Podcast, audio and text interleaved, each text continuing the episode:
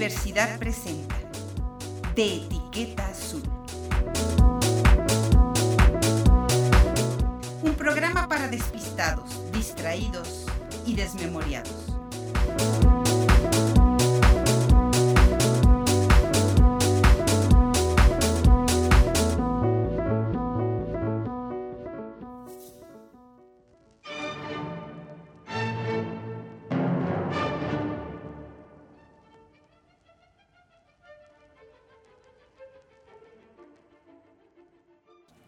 Soy Patricia Flores. Te agradezco que nos acompañes. Estamos transmitiendo por el 88.5 del FM, www.uaslp.mx. Si vas a, en tu coche y te vas a bajar, nos puedes pues enlazar vía internet http dos puntos diagonal diagonal radio y televisión y bueno, pues también tenemos un podcast que es a través de Spotify en De Etiqueta Azul o con el nombre de Etiqueta Azul. Dos mujeres esta tarde en la cabina. Dos mujeres que han hecho un trabajo enorme del colectivo Oresta, Vamos a platicar con ellas, vamos a platicar con la maestra Giselle Barajas, antropóloga e intérprete de señas. Giselle, bienvenida, gracias por estar aquí. Hola, muchas gracias, muchas gracias por la invitación, al contrario, todo lo contrario. Y, y bueno, lo que tenemos hoy es una experiencia pues muy interesante porque está con nosotros nada más y nada menos que Brienda Guerrero. Y Brienda es una especialista, conoce perfecto el lenguaje de las señas, lo usa, es un medio de comunicación y bueno, le vamos a pedir a la maestra Giselle Barajas que sea nuestra intérprete en esta conversación. ¿Les parece bien? Pues sí, muy bien, dice, comenta Brianda, me parece muy bien, me da muchísimo gusto conocerte y muchísimas gracias por la invitación. Bueno, pues yo creo que les parece si empezamos. Giselle es una mujer que tiene una historia bien interesante porque Giselle inicia su trabajo a través de una organización no gubernamental, de un colectivo que se llama Oresta Viene de una historia de familia, su madre, una mujer comprometida con la causa de las personas sordomudas. ¿Lo digo bien? Sordas. Sordas. Y decir sordo es una palabra correcta? Sí, persona sorda. O persona con discapacidad auditiva, pero las personas sordas es la comunidad sorda entonces son parte de esta comunidad sorda y se denuncian como personas sordas. Y, en tu caso, Giselle Barajas, ¿tú en algún momento tuviste algún padecimiento de sordera, alguien de tu familia? ¿Cómo empieza tu trabajo como intérprete y cómo empieza tu trabajo en este ejercicio del lenguaje de las señas? Eh, bueno, yo... Déjenme decirles que ustedes nos van a... Mm, lo que nos va a ocurrir es que eh, lo que hace Giselle es que yo le pregunto, ella le hace la, la misma reflexión a Brienda, entonces tenemos momentitos en los que tú nos vas a escuchar como que no pasa nada, pues sí pasa, eso es, en eso consiste esta magia que es el lenguaje de las señas. Entonces, bueno, pues así, así, esta es la plática que además a mí me resulta verdaderamente fascinante. Sí, este, Brianda comenta eh, la situación en San Luis Potosí, ¿no? En, a ver, en, la, que, en la que viven las personas sordas. Eh, algunas personas sordas no pueden comunicarse. Pensar que todas las personas eh, sordas saben la lengua de señas, eh, esta generalidad no ocurre en San Luis Potosí. Muchas de las veces se requiere un mediador, una figura mediadora, en donde a la persona este, se le explique la situación y, porque carece de esa lengua. Y lo que nosotros hablamos, las personas sordas hablamos a través de las manos, los que ya, las personas que ya dominamos la lengua, es la lengua de señas mexicana y se enuncia como lengua, no lenguaje, sino como una lengua porque es un idioma. Entonces es muy importante que si ustedes conocen a personas sordas que son parte, miembro de su, familia, las integren a la comunidad sorda. Sí, porque a veces eh, creemos que las personas tienen que incorporarse a nuestro lenguaje, a nuestro idioma, a nuestra cultura, cuando hay que hacer todo un proceso de integración. Sí, es correcto, menciona Brianda, es correcto. ¿no? Porque a veces pensamos que la lengua de señas tiene que ver con el español y es derivado del español y entonces es una seña por palabra y no es así, es otro idioma. Entonces, por ejemplo, también el hecho de vivir todo el tiempo con situaciones que te discriminan, en donde las personas oyentes siempre tienen la preferencia, en donde la comunicación preferentemente es este es oral, no, debería de ser igualitario en ambas en ambas. Ahora yo le voy a preguntar una cosa, le voy a decir que si se acuerda lo que les acaba de pasar a de, de que no se quitó dice, ah, sí, le, le recordé una situación y me dice, sí, por ejemplo, hace poco eh, tuvimos un accidente, iba yo con una amiga sorda, era su coche, eh, chocamos y entonces le dijimos al conductor, por favor quítese el cubrebocas para poderle leer los labios, para poder este, solucionar el problema, el conflicto, el choque. Y entonces él se negó a quitarse el cubrebocas, estuvimos un muy, muy buen rato tratando de explicarle que si no se quitaba el cubrebocas, pues mínimo, ¿no? Leerle los labios, porque mi amiga sí sabe leer los labios. Y este y no podíamos contactar a, ningún intérprete. El gobierno no brinda servicios de interpretación. Entonces me parece muy cabrón ese hombre que, que es una falta de respeto que no eh, no, se quiso eh, quitar el cubrebocas para comunicarse con nosotros pero eso quizá no habla de la persona eso habla de nuestra incapacidad para comprender y de nuestra falta de información. Sí, es verdad, dice Brianda.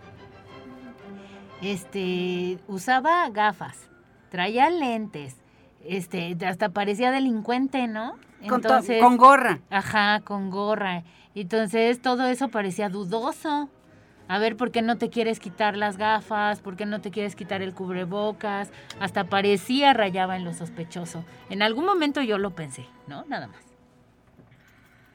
Y entonces, esa es una historia que parecería que que parecería difícil de comprender si yo no las estuviera viendo en este momento comunicarse de una manera tan efectiva y de una manera pues tan fluida. Dice, sí, es, dice Brianda, sí, claro, es una comunicación clara. Que, dile Sí, de, la comunicación en señas, a veces eh, sí es comprensible, a veces no es comprensible porque piensan generalmente en voz. ¿no? Entonces, eh, no piensan, por ejemplo, en una situación de un extranjero. Aunque yo nací aquí en San Luis Potosí, yo nací sin la capacidad de escuchar, ¿no? Lo que le llaman y conocen como discapacidad auditiva. Entonces yo pienso, por ejemplo, en otros países, al nacer con esta, esta condición, no te tratan así, te tratan normal. Por ejemplo, que los oyentes, Igual que eh, sabemos lo más cercano, la experiencia más cercana es de Estados Unidos, ¿no? No entienden que nuestra forma de comunicación es diferente, ¿no? Que, que los oyentes, las personas oyentes, se comunican mediante sí la voz, pero con otra serie de conceptos. Entonces, cuando entramos a la escuela es bien difícil entender. Cuando eres joven, cuando eres adulto, puedes comprender mejor, ya tienes más herramientas para comprender lo que no puedes escuchar y lo que los oyentes no te saben comunicar, pero cuando eres niña, no. Cuéntanos un poquito, eh, Brienda, cuando eras niña, porque... Sí. eh, más o menos como a los nueve años de edad, eh, mi abuelita me llevó a una escuela que era con oyentes y me daban terapia eh, de audición. Había, después me movieron ahí a un kinder con puras personas oyentes. Era muy poca la comunicación, eran muchas palabras que yo desconocía y Después en la primaria fue lo mismo. Me, me metieron en una escuela con puras personas oyentes y fue a aprender palabras, palabras, palabras, palabras. Pero yo al escuchar, al no escuchar, es complicado el reflejo de las palabras, de lo que se escucha, memorizarlo. Entonces fue difícil la comunicación porque fue tener que preguntar por cada concepto, por cada palabra y en ese sentido no es igual a las personas que sí escuchan, a las personas oyentes. La desconocen muchas cosas de las personas oyentes, ¿no? Eh, de las personas sordas. Las personas oyentes desconocen muchas cosas. Hay dos clases de personas sordas, por ejemplo, en donde las denominamos hipoacúsicas, personas que tienen restos auditivos, que pueden conocer del mundo, que pueden conocer de la lectura, de la escritura, que pueden eh, pues eh, aprender más rápido el, el, español y pueden entender porque tienen algo del resto de audición. En cambio, una persona completamente sorda necesita apoyo para poder entender cada palabra, del español escrito porque es un reflejo de la oralidad, de algo que se escucha. Nosotros no podemos escuchar, nosotras no podemos escuchar, entonces es estar aprendiendo cada palabra y si quieres llegar a la universidad le tienes que batallar un montón, tienes que investigar un montón. Y a veces es bien complicado con los profesores oyentes porque al, al decirles yo soy una persona sorda, entonces te limitan o te tratan distinto o no te apoyan o no te ayudan o te entregan nada más el certificado por entregártelo o una calificación por entregártelo y sales sin ningún conocimiento. Entonces para poder acceder a la universidad es lo difícil. Leía que hay muchísimas personas con, con muchísimos talentos. Beethoven es uno de ellos, pero que se fue quedando sordo. ¿Tú alguna vez escuchaste? No, no, no. Yo nací sorda, completamente sorda. Me puse a investigar sobre mi familia. Sí me dio curiosidad. Y supe que mi bisabuela, no recuerdo el nombre, no, no sé, sé que era mi bisabuela, y que, es decir, la abuela de mi papá, es decir, mi tatarabuela. Bueno, no sé cómo se diga eso en español. La abuela de su papá es su bisabuela. Es bisabuela.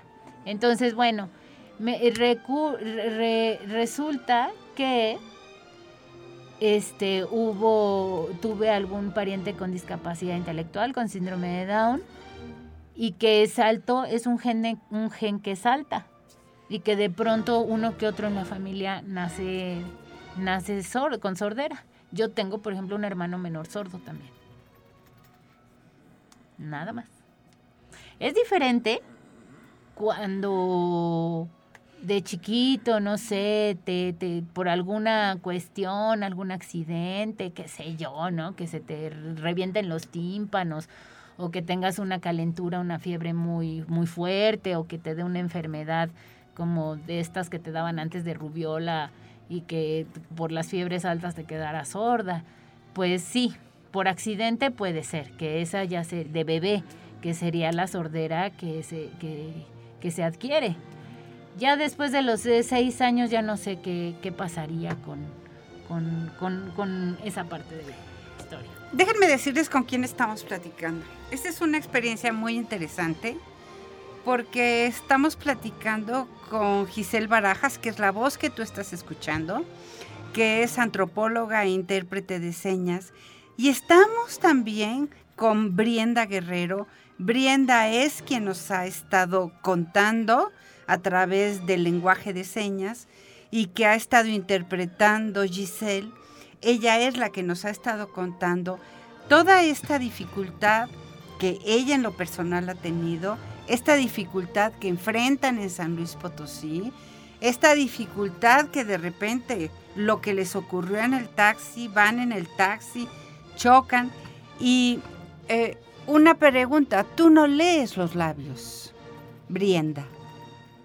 Sí, pero no todas, no todas las, o sea, perdón, si me pongo nerviosa, si estoy en confianza, pues sí, pero son entrecortadas las palabras.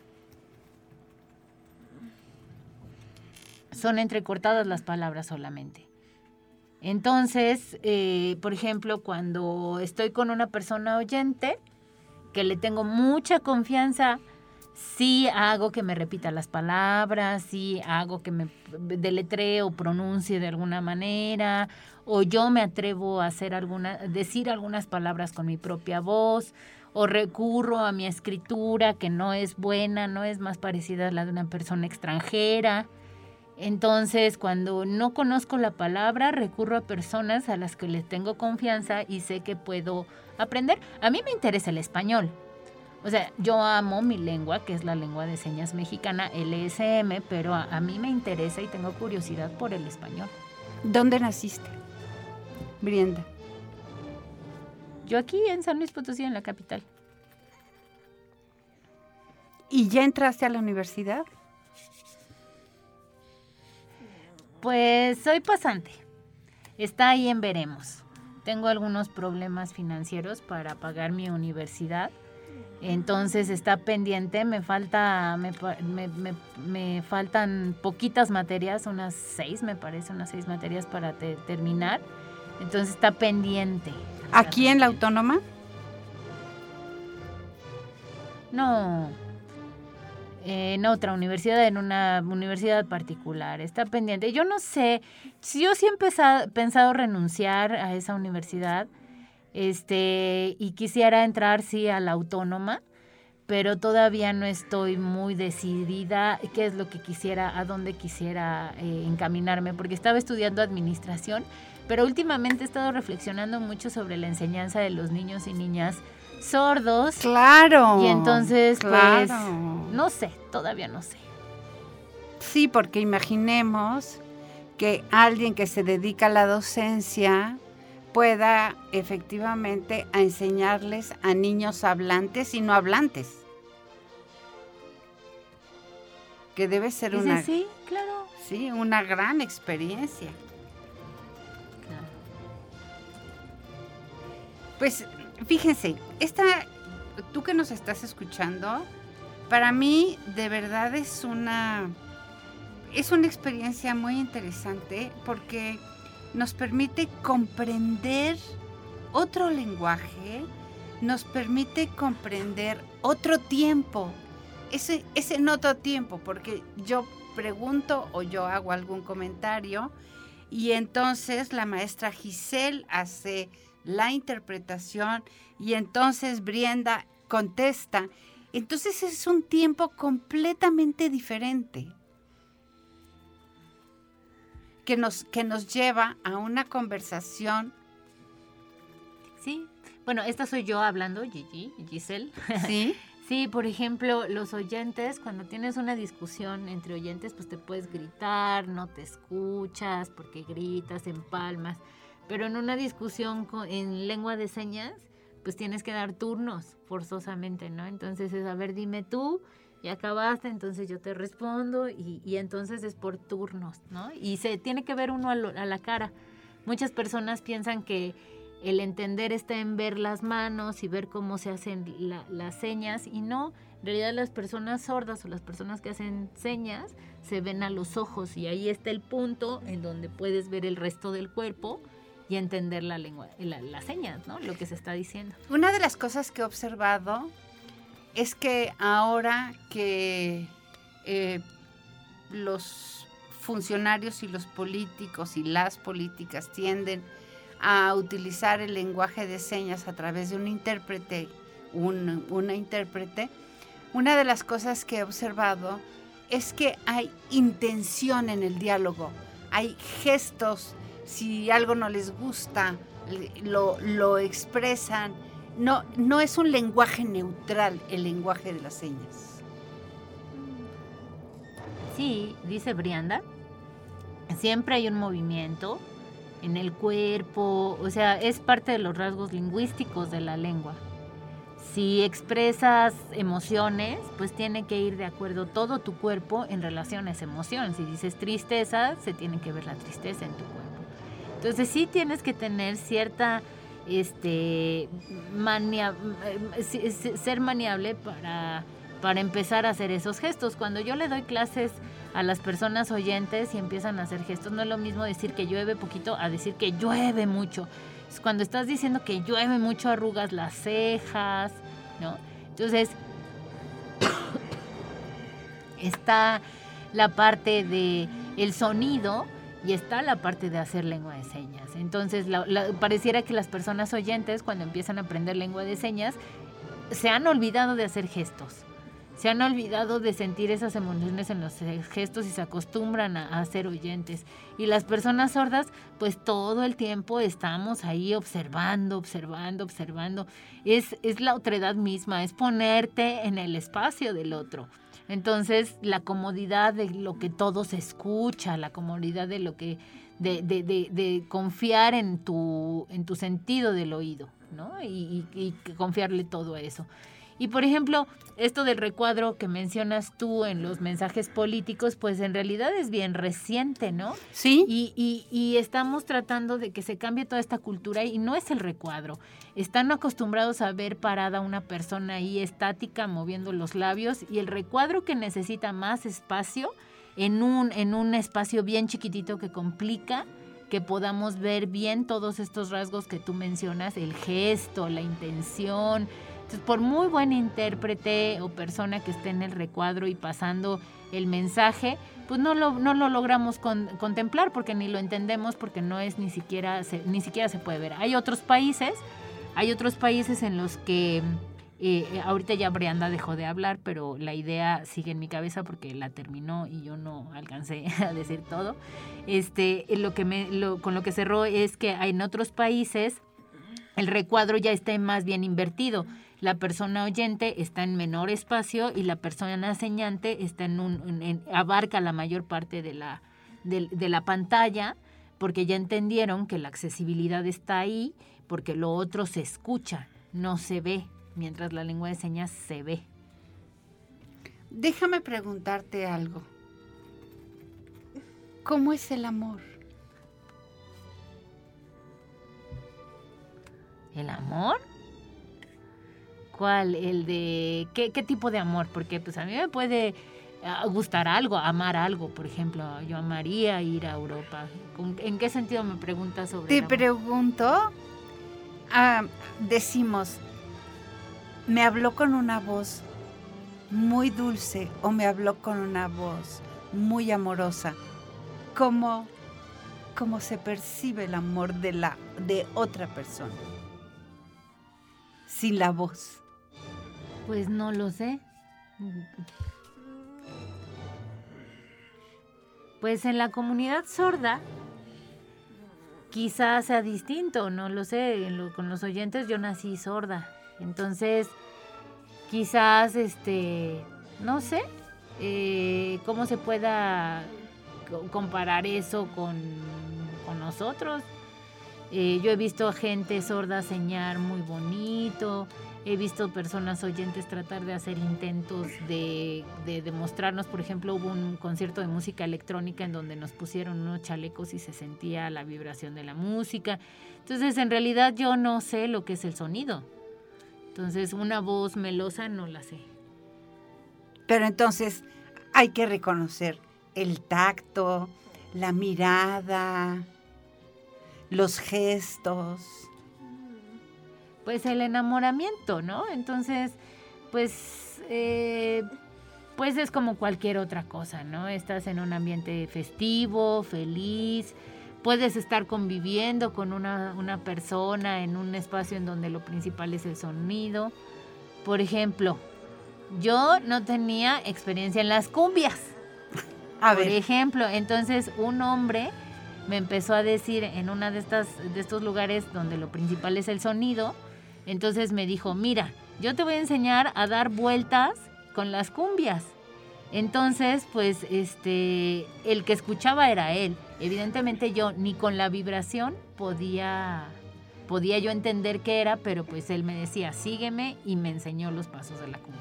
Eh, déjenme ir muy rápidamente a un corte. Estamos hablando con la maestra Giselle Barajas, antropóloga, intérprete de señas, y con la experta y también maestra Brienda Guerrero, dos mujeres que manejan de una manera muy impresionante el lenguaje de las señas, pero que no solo manejan el lenguaje de las señas, entienden el sentido de las señas. Y ahora que volvamos, vamos a hablar de qué significa especialmente este asunto para las mujeres. Esto es de Etiqueta Azul y yo soy Patricia Flores. No te vayas, volvemos rapidísimo.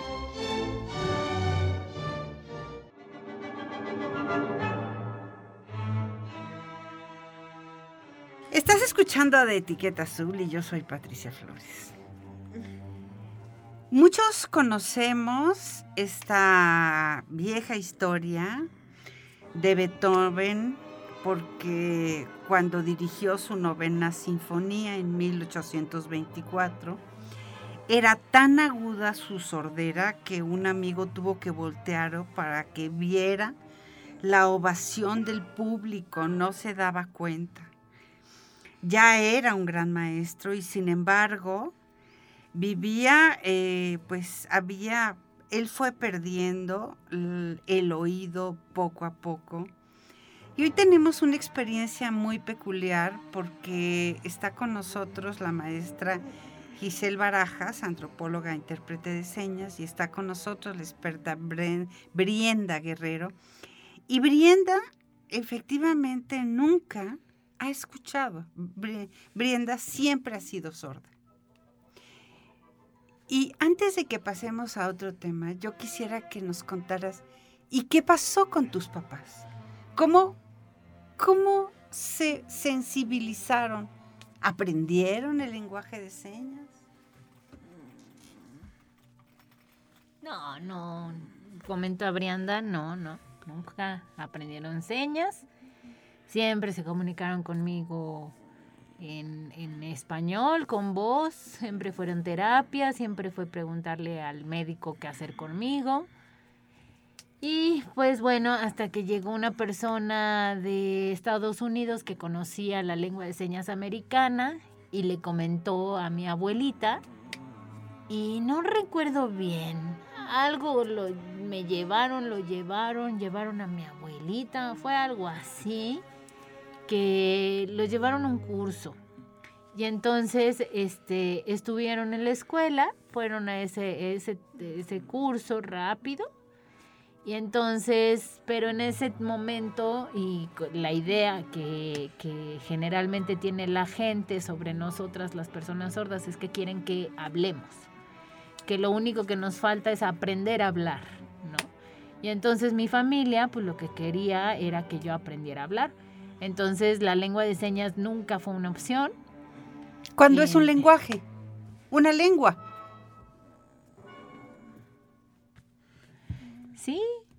Eh, eh, en el mismo sentido es igual una lengua como el español, pero en su orden gramatical es otra cosa. Entonces, pues por eso necesitamos intérpretes y necesitamos traductores y necesitamos mediadores, porque no es solamente palabra eh, español, las, las palabras del español en lengua de señas, sino que es todo un orden gramatical distinto. Ahora yo quisiera que la maestra Giselle nos dijera cómo llegó aquí. A esta historia, no aquí. Aquí ya sabemos. Este, bueno, pues yo nací en la Ciudad de México. Ahí ya aprendí lengua de señas a los dos años de edad. Empecé a trabajar eh, como intérprete a los 14, 15 años en un noticiero de ECO, de, uh, que se llamaba ECOLE que era para niños, no duró mucho tiempo, salía los sábados a las 7 de la mañana, o sea, nadie lo veía. Este, ya lo quitaron porque todo era de niños, entonces todo tenía que estar representado por reporteritos, todo chiquitito, entonces el recuadrito con el interpretito. Aunque yo tenía 15 años, pues me ponían coletitas y cosas así para hacerme ver más chiquita. Y de ahí empecé a trabajar como, pero principalmente he sido con la enseñanza de niños sordos y niñas sordas, este, y dobleteando con la parte de la interpretación ya eh, por asuntos personales, religiosos, este, que, tienen que ver con, mi contacto con la lengua de señas, eh, pues yo lucho por salirme de un grupo de alto control eh, mental, ¿no? Como se conocen, y pues duro ahí 28 años cuando logro salirme, este grupo practica algo que se llama el ostracismo, entonces toda tu red social se pierde cuando naciste ahí. Entonces yo perdí toda mi red social por llegar a la universidad, porque ahí no es bien visto estudiar la universidad. Entonces es una cosa del día. Pero sí es bien visto el lenguaje de señas. Sí, para, para captar gente, ¿no? Entonces se empieza a captar gente sorda, este, y entonces eh, pues yo logro zafarme de ese de esa forma de vida a mis 28 años porque yo fui en la Ciudad de México. En la Ciudad de México. Eh, aunque mi, mi, salida fue aquí en San Luis Potosí, yo a los 25 años llego a la ciudad de San Luis Potosí eh, a través de un matrimonio de, este, de esta índole y quiero estudiar la universidad. La pareja con la que me caso, aunque titulado y universitario, me lo prohíbe, me pone reglas. Entonces eso es lo que hace que la universidad, amo tanto esta universidad y amo la universidad. Para mí fue un barco que, la llevó... la universidad salva te salva de la ignominia, de la ignorancia, de la estupidez, de, la soledad, te salva de sentirte diferente. Exactamente, entonces yo ya al estar en la universidad después de haber luchado por mi derecho a la educación que no se me permitía, pues dejé todo, dejé matrimonio, dejé amigos, dejé todo estilo de vida. Y este y me enfoqué a la, a la universidad y en ese camino pues me encontré con acá la comadre. Giselle, eh, pero, Giselle Barajas, pero ¿de qué vivías? ¿Cómo te sales de ese matrimonio y entonces qué haces? Pues ahí me, sí me ayudó muchísimo mi prima, una prima materna, este, pero siempre seguí trabajando como intérprete, ¿no? Este, lo, lo difícil fue que en la universidad pues las clases son en la mañana, y el trabajo de intérprete generalmente, pues como es mucho en la política y estas cosas, pues y en, la mañana. Ajá, y entonces ahí se cruzaba, entonces repon materias, reprueba materias, hace el extraordinario, porque, y con una hija, pues entonces era estar mediando entre el trabajo y la universidad, que ambas cosas eran en la mañana. Entonces, por un tiempo, yo generalmente no enseño sola la lengua de señas porque por respeto a la comunidad sorda, pues tienen que ser ellos y ellas los que enseñen su lengua, ¿no? Pero como antropóloga damos este acompañamiento, yo doy la parte teórica y pues Brianda, por ejemplo, da la parte eh, ya de la lengua, ¿no? Como tal. Eh, y entonces en esta combinación empecé a hacer mancuerna con algunos amigos sordos para dar talleres de lengua de señas y nos dividíamos 50 y 50% la, las, las, las clases, ¿no? empecé a vender dentro de la escuela, eh, como muchos universitarios le hacen, ¿no? De, empecé a vender postrecitos a 10 pesos y mis compañeros muy, muy amorosos me compraban, ¿no? Entonces yo fui una mujer ya grande de edad que entró a la universidad y que mis compañeros me abrigaron, ¿no? Jovencitos que entendieron mi situación Jamás en mi vida había festejado un cumpleaños. Ellos fueron los primeros en festejar un cumpleaños en la universidad. De verdad, la universidad para mí significa todo. Entonces, pues empecé a estudiar antropología. Gracias a la antropología pude entender lo que había en mi cabeza, ¿no? Cómo me jodieron la existencia.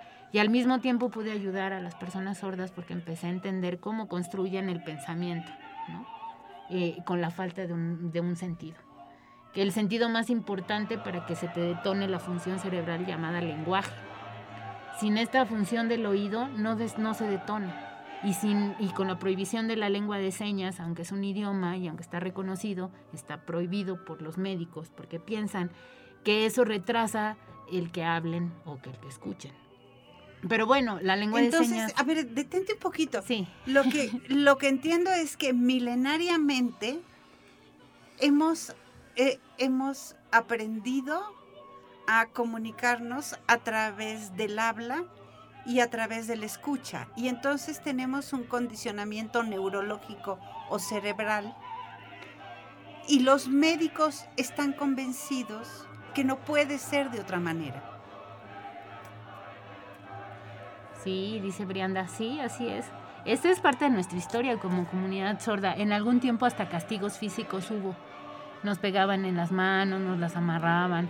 Entonces, entre más viejo sea el médico, peor es su política, ¿no? Entonces, eso ha ido cambiando poco a poco. Ahora podemos encontrar más médicos, gente que estudia medicina, que respeta más los derechos de las personas. Encontramos a más terapeutas de audición y lenguaje que respetan más a la comunidad sorda, que hasta aprenden lengua de señas. Pero aquí en San Luis, de plano nos hace falta un montón de cosas. O sea, si encuentras uno que otro profesora que habla lengua de señas y que pudo aprender bien, pero este que la dominen al 100%, pues no. Que haya una escuela en su totalidad de niños, niñas, eh, jóvenes sordas dedicada a la educación a las personas sordas, no hay. Nada más. ¿Y si hiciéramos en la librería un cuentacuentos? ¿Con señas? ¿Con lenguaje de señas? Dice, sí, sería padrísimo. En Puebla hay, en Veracruz hay, en Jalapa. Es que en Jalapa le han metido. Bueno, le han bueno, invertido. bueno, pues es que Jalapa es, eh, ha sido el centro de la cultura más importante. Dice, sí, y no se están quedando atrás en cuestión de las personas sordas. Lo que hay aquí es un problema político entre la comunidad sorda y con algunos intérpretes. Entonces, se supone que hay dos asociaciones legalmente constituidas, pero en realidad ninguna de estas asociaciones fue fundada para este, ayudar en realidad a la comunidad sorda, ¿no? Una de ellas tiene intereses muy, muy particulares, este, se inclinan mucho hacia lo religioso, el catolicismo, y este, y, y pone prohibiciones. Y lo que quiere son adeptos. Exactamente.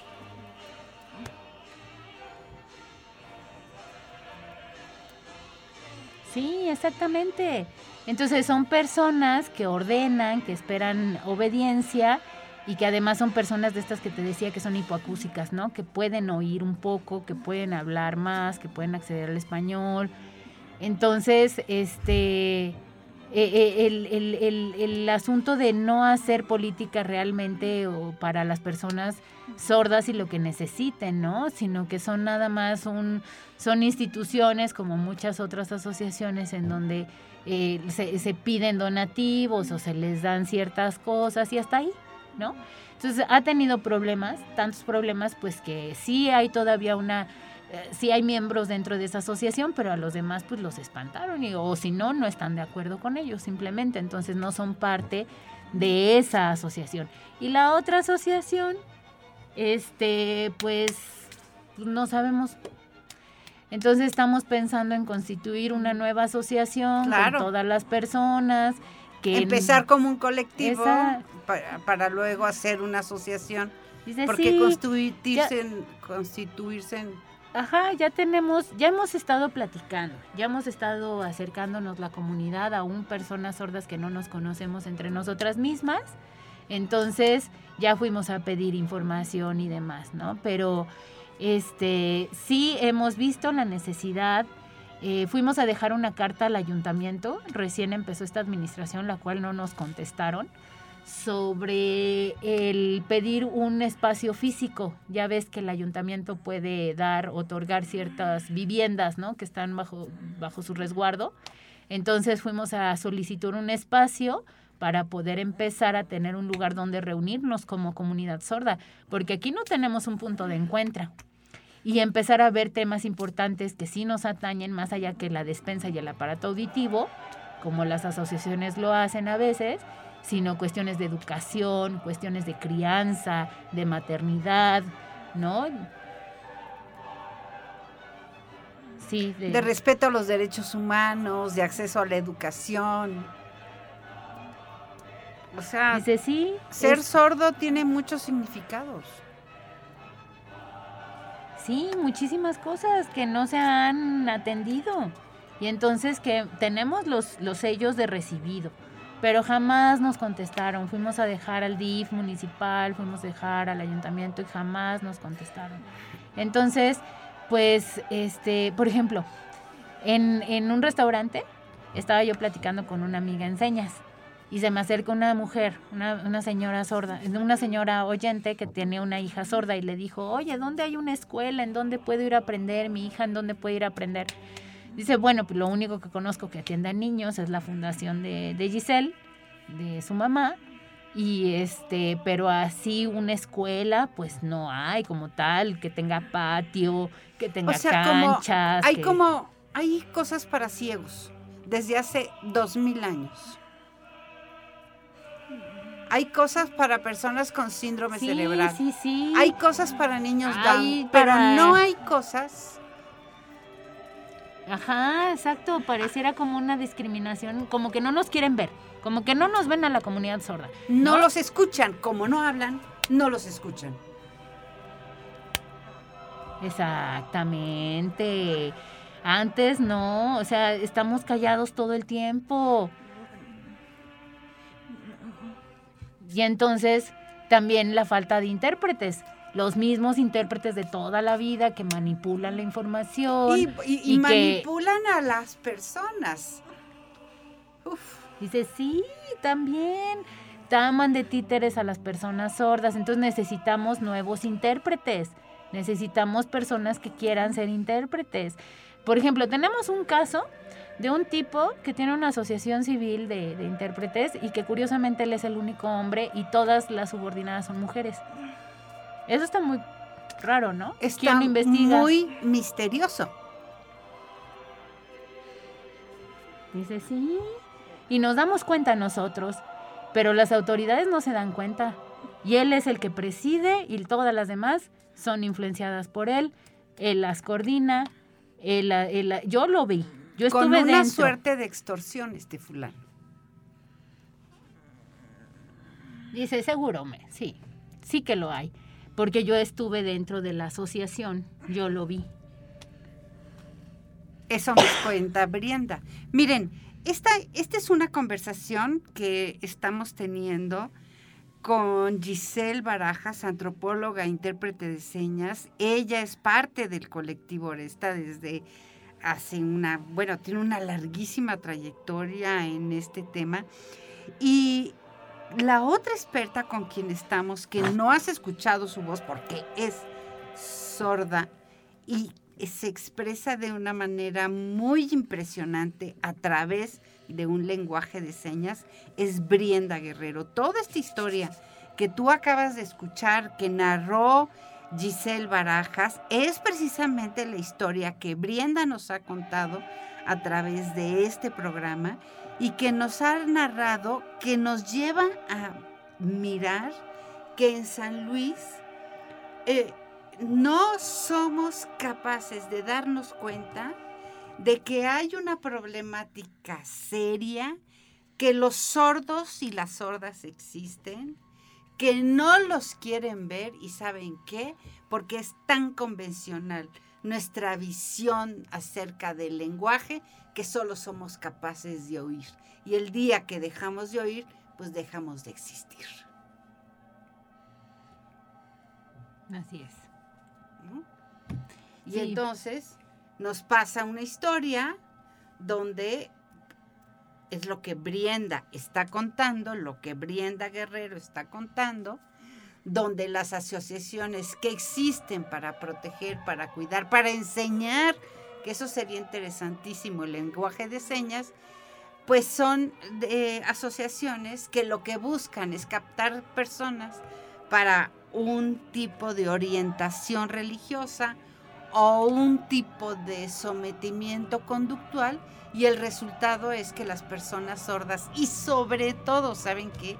Las niñas y los niños y entonces, si no pues, somos capaces de enseñarse a enseñarle a las niñas y los niños el lenguaje de señas, nunca vamos a ser capaces de poder formar a instructores y a mediadores y a capacitadores en el lenguaje de las señas.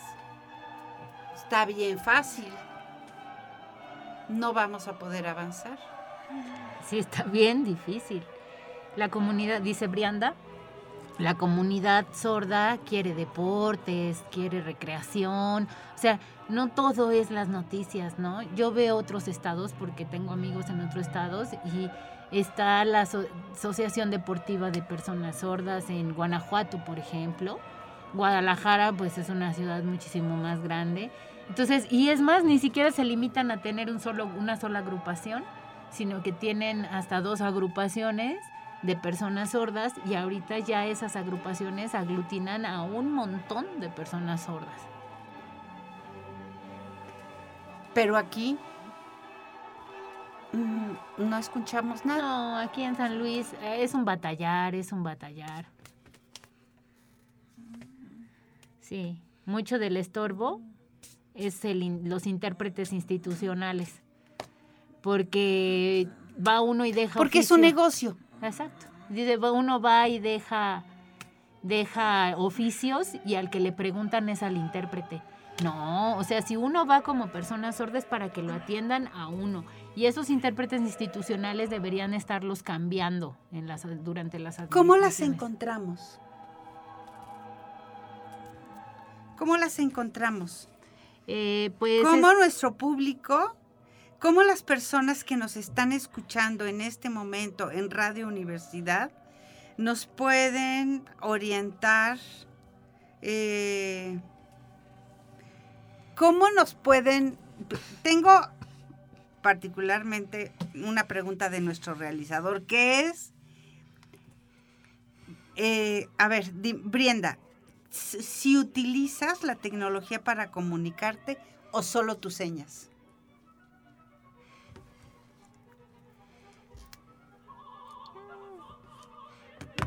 Sí, combino ambas cosas. O lo que sea, ¿no? O sea, cuando me preguntan algo, cuando voy a la escuela de mi hija. Entonces utilizo todos los medios. Cuando, sí, sí, cuando me preguntan generalmente algo, este... O sea, cuando tú te sientes en confianza, puedes leer los labios. Cuando tienes el tiempo y la concentración, puedes escribir tus mensajes de texto y puedes utilizar FaceTime y puedes utilizar distintos recursos. ¿Así es?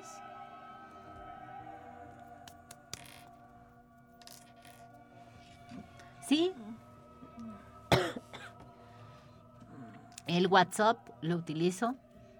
Utilizo los, la videointerpretación o la videollamada, ¿no? Le llamo a Giselle para comunicarme entonces, este, lo utilizo para contactarme con otras personas sordas, lo utilizo para dar clases de, a distancia.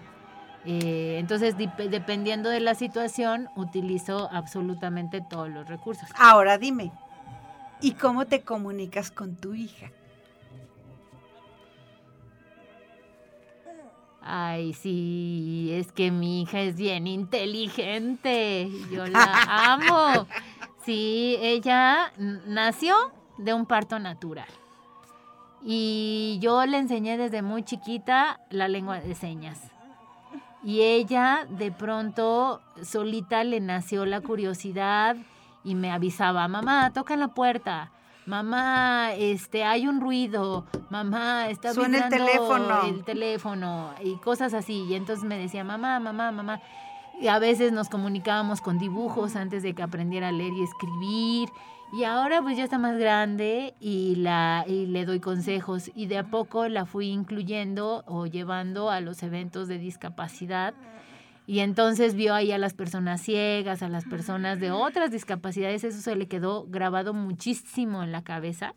Y entonces ha estado aprendiendo muchísimas más señas porque ella dice que de grande pues quiere también hacer lo mismo. Es muy inteligente para las señas, sí se las aprende. Habla, también habla, y pues eh, dice que quiere ser intérprete cuando sea grande, entonces, pero es medio tímida todavía para hablar.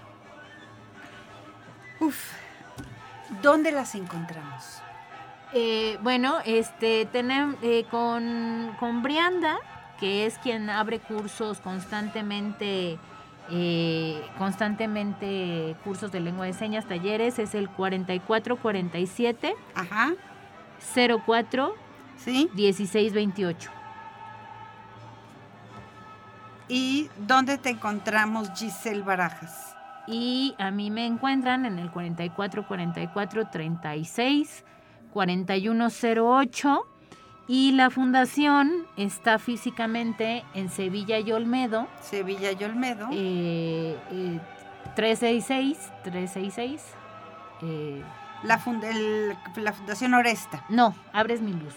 Eh, esa es una colectiva. Orenda es una colectiva feminista de chicas sordas y oyentes que saben lengua de señas ambas. ¿Y Sevilla y Olmedo? Es Sevilla y Olmedo 366. ¿Es la fundación cuál? Abres mi luz. Es donde atendemos a los niños, niñas sordas, sordos ciegos, eh, con alguna discapacidad adicional. Solamente atendemos a 12 niños y niñas al año, al ciclo escolar, porque es individualizada la, la atención hay niños generalmente llegan sin saber nada de lengua de señas. Tenemos niños integrados, ¿no? Que están en escuelas integradas, pero que van dos veces o tres veces a la semana a la fundación para poder... Sí, las personas que nos están escuchando requieren comunicarse a esta fundación Abres mi Luz. Eh, eh que está en Sevilla y Olmedo. 366, barrio de San Sebastián, junto a los funerales ahí, juntito. Todo el mundo conoce los funerales Zavala, ahí a una cuadra de, del jardín de, del jardín de San Sebastián. déjenme decirles que eh, por, por una cuestión, bueno, por todo esto de logística, nada más les voy a decir rápido, eh, voy a subir en mi face todos los datos de ellas dos. De tal manera que si tú quisieras tener alguna información, en mi face, que es Patricia Flores Blavier, puedes, mándame un mensaje, de inmediato te contesto. Yo por lo pronto les quiero decir, Giselle Barajas, muchísimas gracias, de verdad no sabes qué emotiva historia. La historia que cuentas tuya es una historia muy conmovedora. Y Brienda Guerrero, la tuya es una historia de una lucha que verdaderamente me resulta admirable. Las dos mujerones admirables. De verdad, muchísimas gracias. Lalo Carrillo en la realización y yo soy Patricia Flores. Estoy muy conmovida de sus historias. Muchas gracias por invitarnos. A nombre de las. Y yo espero que tú que nos escuchas me mandes un mensajito porque este par de mujeres necesitan muchos apoyos y ya es momentito de ponernos la pila y de aprender a escuchar de otra manera. Gracias. Nos vemos la próxima semana.